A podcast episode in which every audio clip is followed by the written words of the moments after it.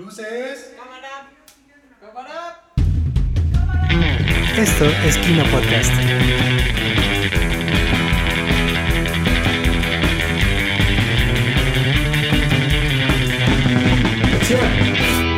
Comenzamos.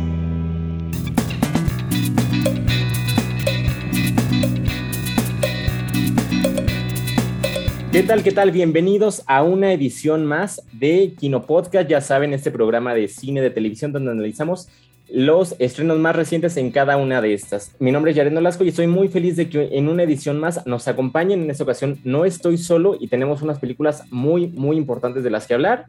Y este, pues para dar paso a estas, primero tengo que presentar a quien me acompaña. Karen Carrillo, ¿cómo estás? Hola, muy feliz de compartir nuevamente este, este espacio en donde podemos platicar más eh, cómodamente de lo que nos gustó y no nos gustó de estas series y películas del momento. Así es, ya saben, una plática de café, una plática entre amigos y este, Andy Ladislau, ¿cómo estás? Hola, hola, yo, yo ando muy bien, muy bien, gracias. Espero que todos también estén muy bien. Muy contenta de estar aquí una vez más porque tenemos unas películas bastante interesantes y bueno, muy contenta de compartir mi opinión con ustedes al respecto. Así es, y para la sección de las series, en un rato más, una persona que ya tiene mucho tiempo colaborando con nosotros en Kino, pero que apenas se está integrando aquí al podcast. Sol, ¿cómo estás? Hola, Jared. Eh, estoy muy bien, estoy muy emocionada por, por este podcast, por iniciar contando nuestra opinión. Creo que ya era algo que nos hacía falta, que hacía falta en Kino, entonces estoy muy emocionada y también por compartir con Karen y con Andy. Así es, y pues vámonos rápidamente porque de verdad hay muchas cosas de las que platicar. Ya saben, lo primero que analizamos siempre son las películas y ya posteriormente nos vamos hacia la parte de las series. ¿Qué película es la que nosotros vamos a recomendar o a discutir en esa edición? Tenemos que discutir la de In the Heist o En el Barrio en español, que es una película estrenada este año en el verano, muy recientemente, y que también ya está disponible en la plataforma de HBO Max. Y este, Karen, ¿por qué no nos cuentas un poquito de qué es lo que nos platica esta película? Sí, bueno, esta película, como su título lo indica, se llama En el barrio y hace referencia a un barrio que se encuentra en Washington Heights y nuestro protagonista Usnavi eh, se enfrenta a una difícil decisión de cerrar su negocio en esta ciudad y volver a República Dominicana ya que este barrio se encuentra en decadencia. Lo importante de este barrio es que es un barrio mayoritariamente hispanoamericano y las calles están hechas de música, de ahí el componente del musical pero creo que se centra más en esta parte de que la comunidad tiene un sueño y que aunque es difícil conseguirlo, eh, conseguirá todo para poner en práctica la música y demostrar a sus vecinos que son invencibles. Y bueno, esto es importante destacar que es una adaptación cinematográfica de un musical en Broadway con el mismo título y, y pues sí, prácticamente es eso. Así es, y de hecho Andy, algo que me gustó muchísimo de la película son todas estas referencias latinas que se sienten que obviamente con las que nos podemos relacionar demasiado, esta parte de la familia, esta parte de la música, esta parte de la fiesta, eh, no, no sobreexponiendo esta cultura latina de la cual eh, ya mencionábamos, sino más bien abrazándola y a partir de esta contando una historia que realmente lo que nos dice es cosas cotidianas, cosas muy cotidianas, pero que a la vez van convirtiendo todo en algo extraordinario. Claro, definitivamente una de las mejores cosas de esta película es cómo armoniza todas las culturas latinoamericanas que se encuentran representadas en la película, que son pues protagonistas de esta historia que estamos contando a través de la música, de todos los colores vivos, de todos los visuales que de verdad son impresionantes.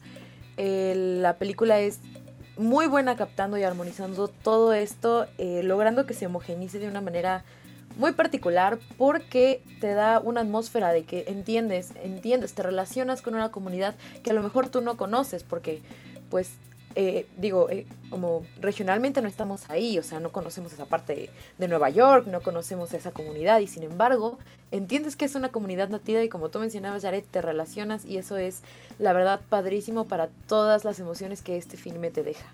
Así es, y de hecho, Karen, algo que me gusta, que me gustaría mucho hablar contigo es justamente de que a pesar de que todos los países latinoamericanos son muy diferentes entre ellos, incluso nosotros que, que estamos en México sabemos de que entre los mismos estados hay diferencias, lo que nosotros podemos encontrar en esta película es eh, algo más relacionado al Caribe, algo más tropical, algo más de calor, algo más vivo y justamente es a partir de lo visual, como ya bien lo decían, se logra armonizar todo de, de, una manera correcta, justamente para que a través de la música y de los colores muy vivos que estamos viendo siempre en la pantalla, pues se transmita como esta alegría, ¿no?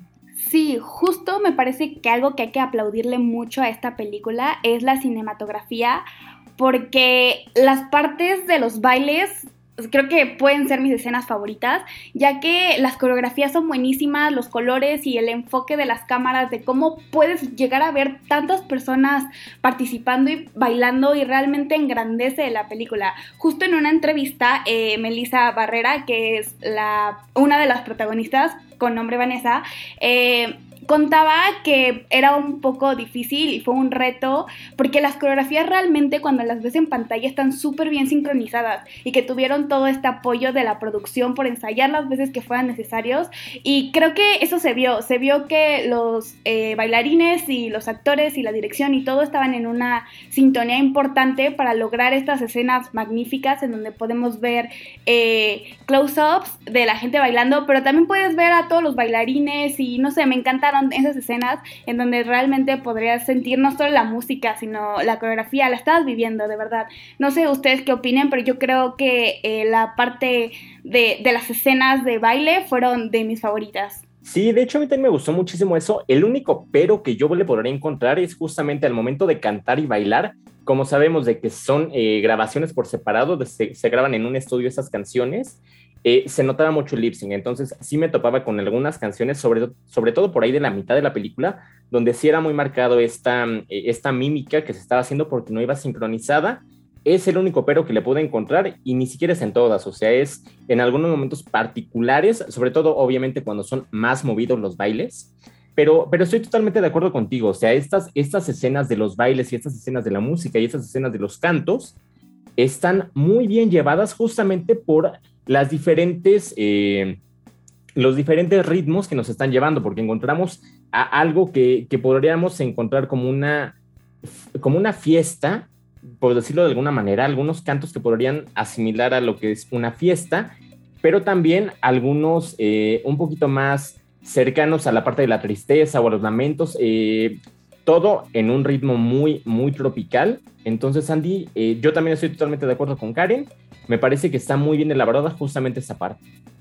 Yo opino igual que ustedes, creo que algo que esta adaptación logró mucho es justamente eh, engrandecer como todo el, musical. O sea, yo la verdad nunca he personalmente visto el musical, nada más he escuchado las canciones, pero me encantan y la verdad es que me, me encantó que pues las estén como adaptando de esta forma, precisamente porque siento que engrandecieron a nivel visual mucho justamente esto de que les pusieran tantos bailarines, de que hubiera tanta producción, de que, eh, pues, no sé, siento que los bailes eran una de las mejores cosas de la película precisamente por el hecho de que te daban la sensación de que iban completamente en sincronía con la música en términos de que la, la hacían muy visual. Para mí, la verdad es que yo me quedaba como súper hipnotizada con los bailes, eh, me daban ganas de moverme con ellos. Eh, creo que engrandecerlo solo le agregó mucho a todas las emociones que de por sí ya te hace sentir la música per se.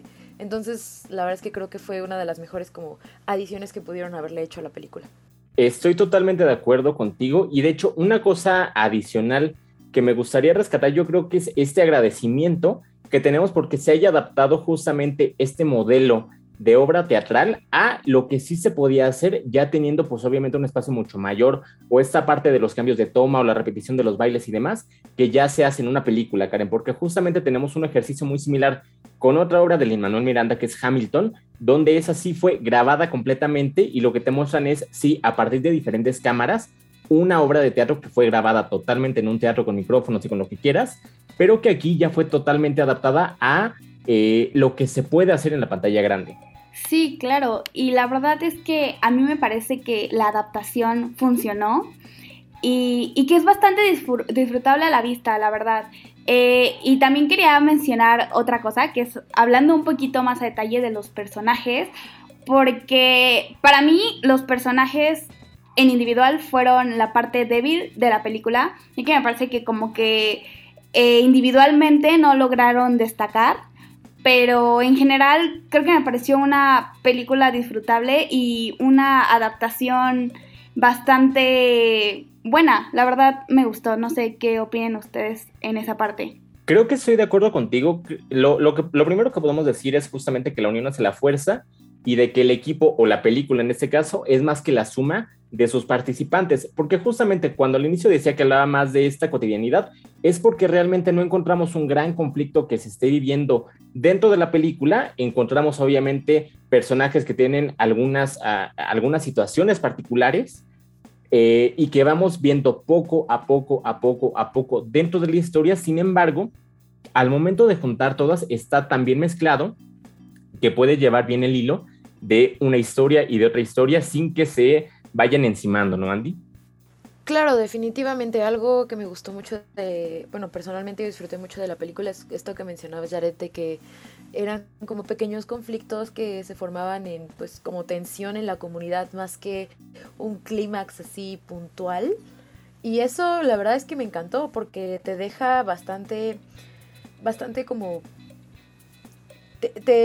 te obliga a estar al pendiente, o sea, te, te obliga a que estés como pendiente de todo. O sea, eso me encantó porque siento que algo que resaltaba mucho, que como ya mencionó Karen, es que todos este, creaban como una armonía muy bonita. A mí me encantó eso, entonces me encantó cómo, cómo la presentaron.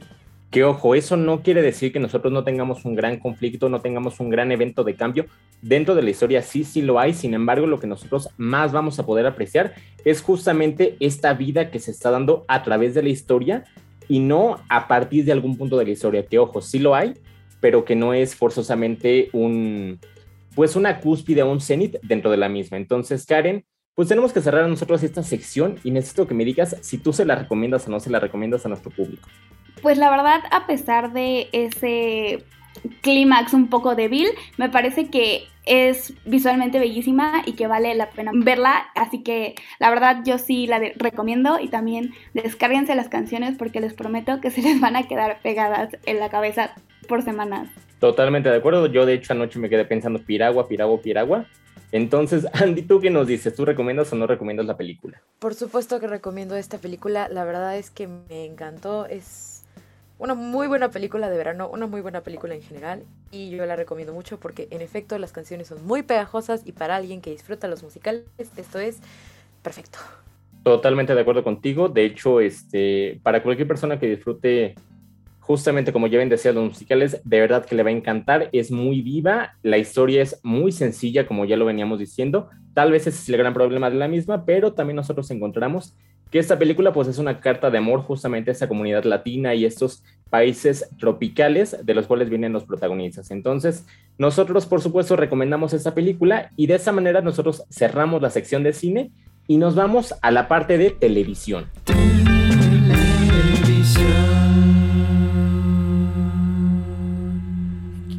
Y estamos de regreso en el podcast de Kino. Ya tenemos que hablar de la sección de televisión y Sol, nosotros tenemos que platicar de una serie que se estrenó hace relativamente poco.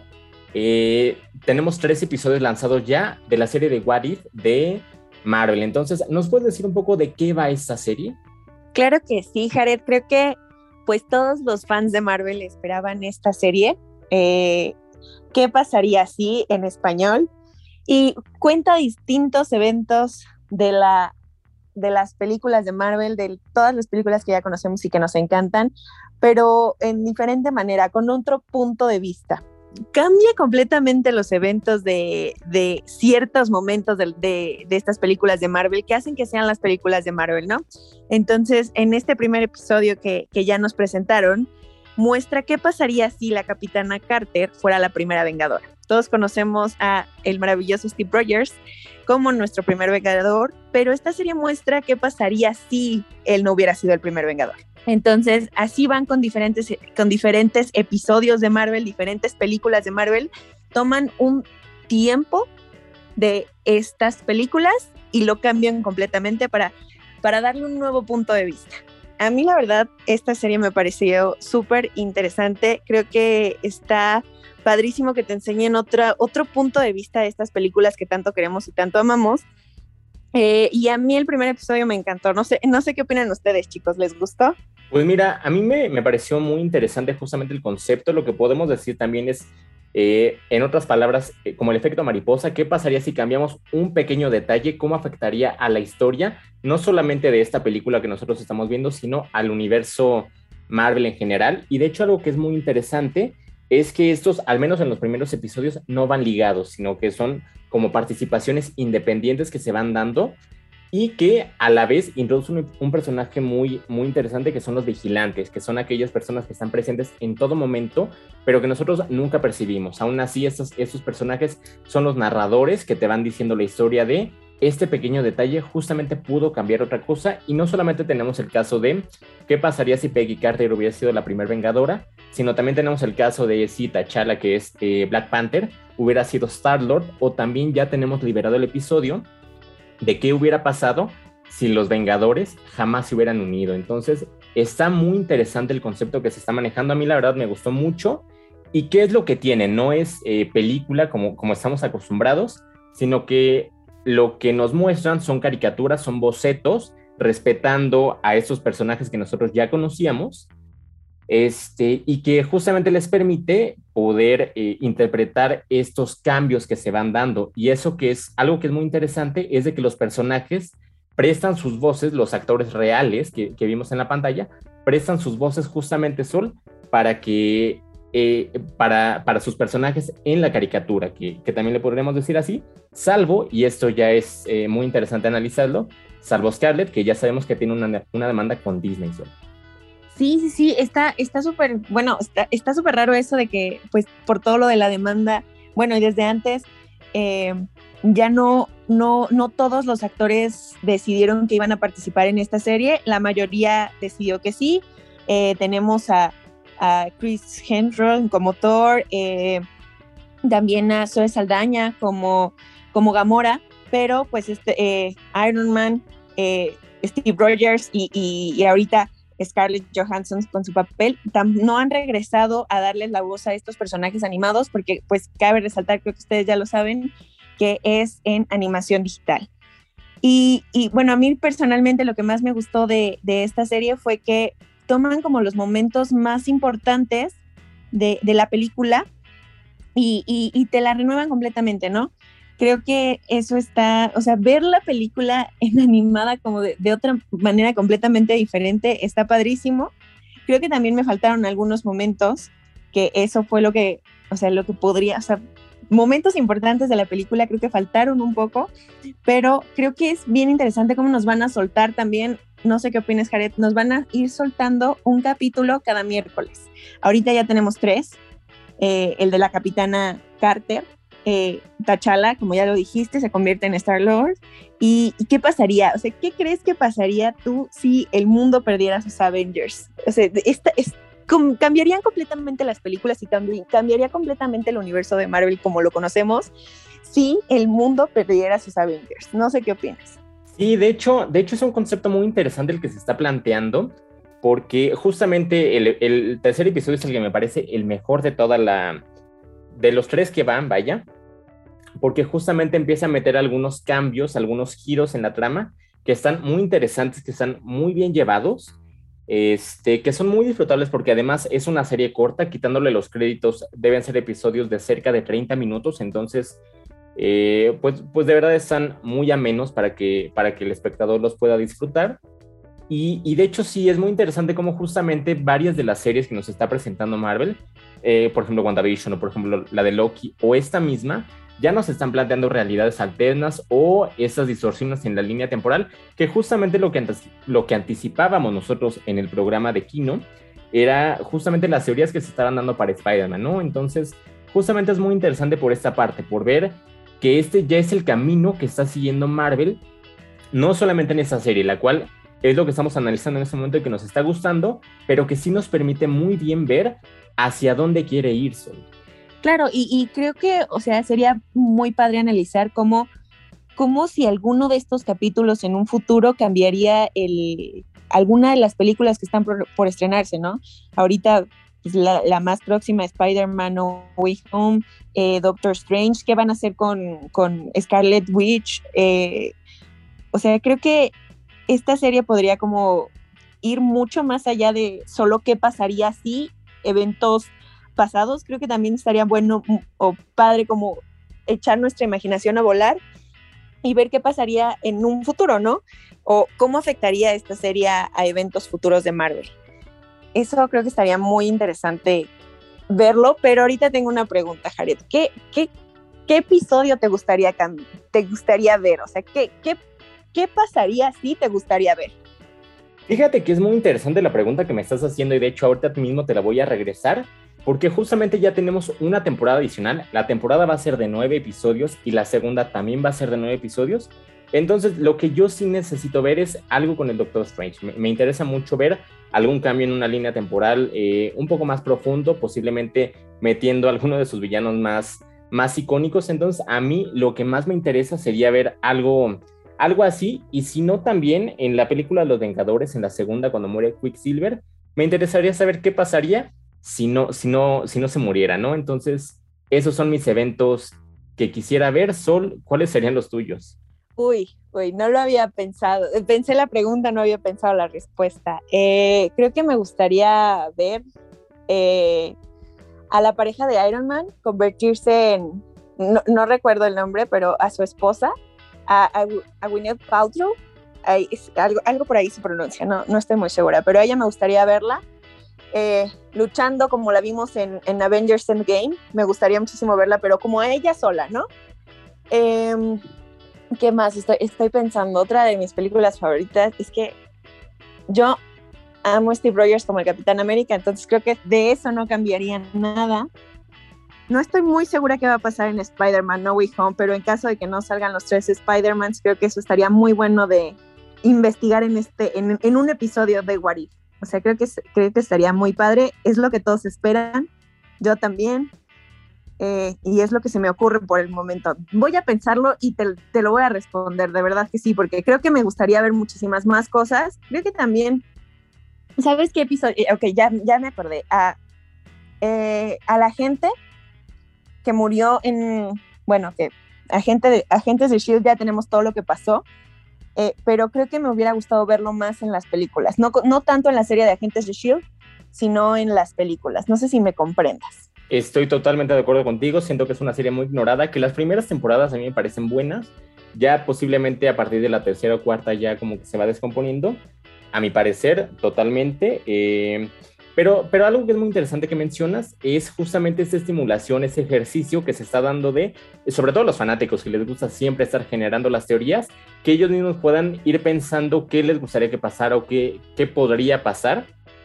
Y obviamente teniendo los recursos y teniendo los actores y la animación que es posible, entonces, pues tal vez veamos algunas de estas cosas en un futuro. Entonces, Sol, simplemente para terminar, necesito que me digas si recomiendas o no recomiendas la serie. Por supuesto que recomiendo esta serie. Eh, creo que está súper divertida, está muy interesante ver qué pasaría si eh, cinco de estrellas de cinco estrellas. Eh, 100% la recomiendo y más para los fans de Marvel que, que, amamos tanto estas películas, que llevamos toda la saga vista, bueno, toda la saga de películas vistas. Creo que les encantará esta serie. Entonces, 100% la recomiendo. Totalmente de acuerdo. De mi parte también, también la recomiendo. Muy, muy disfrutable y les digo, son episodios muy cortos, entonces se puede ver sin mayor problema. Pero nosotros ya tenemos que cerrar desafortunadamente con esta edición del Kino Podcast. Ya les platicamos de la película En el Barrio de HBO Max, la cual recomendamos. Ya les platicamos de esta serie de ¿Qué pasaría? o What If de Disney Plus. Y nosotros los esperamos en la siguiente emisión del Kino Podcast con las noticias y con los estrenos más recientes en cuanto a cine y en cuanto a televisión. Muchas gracias.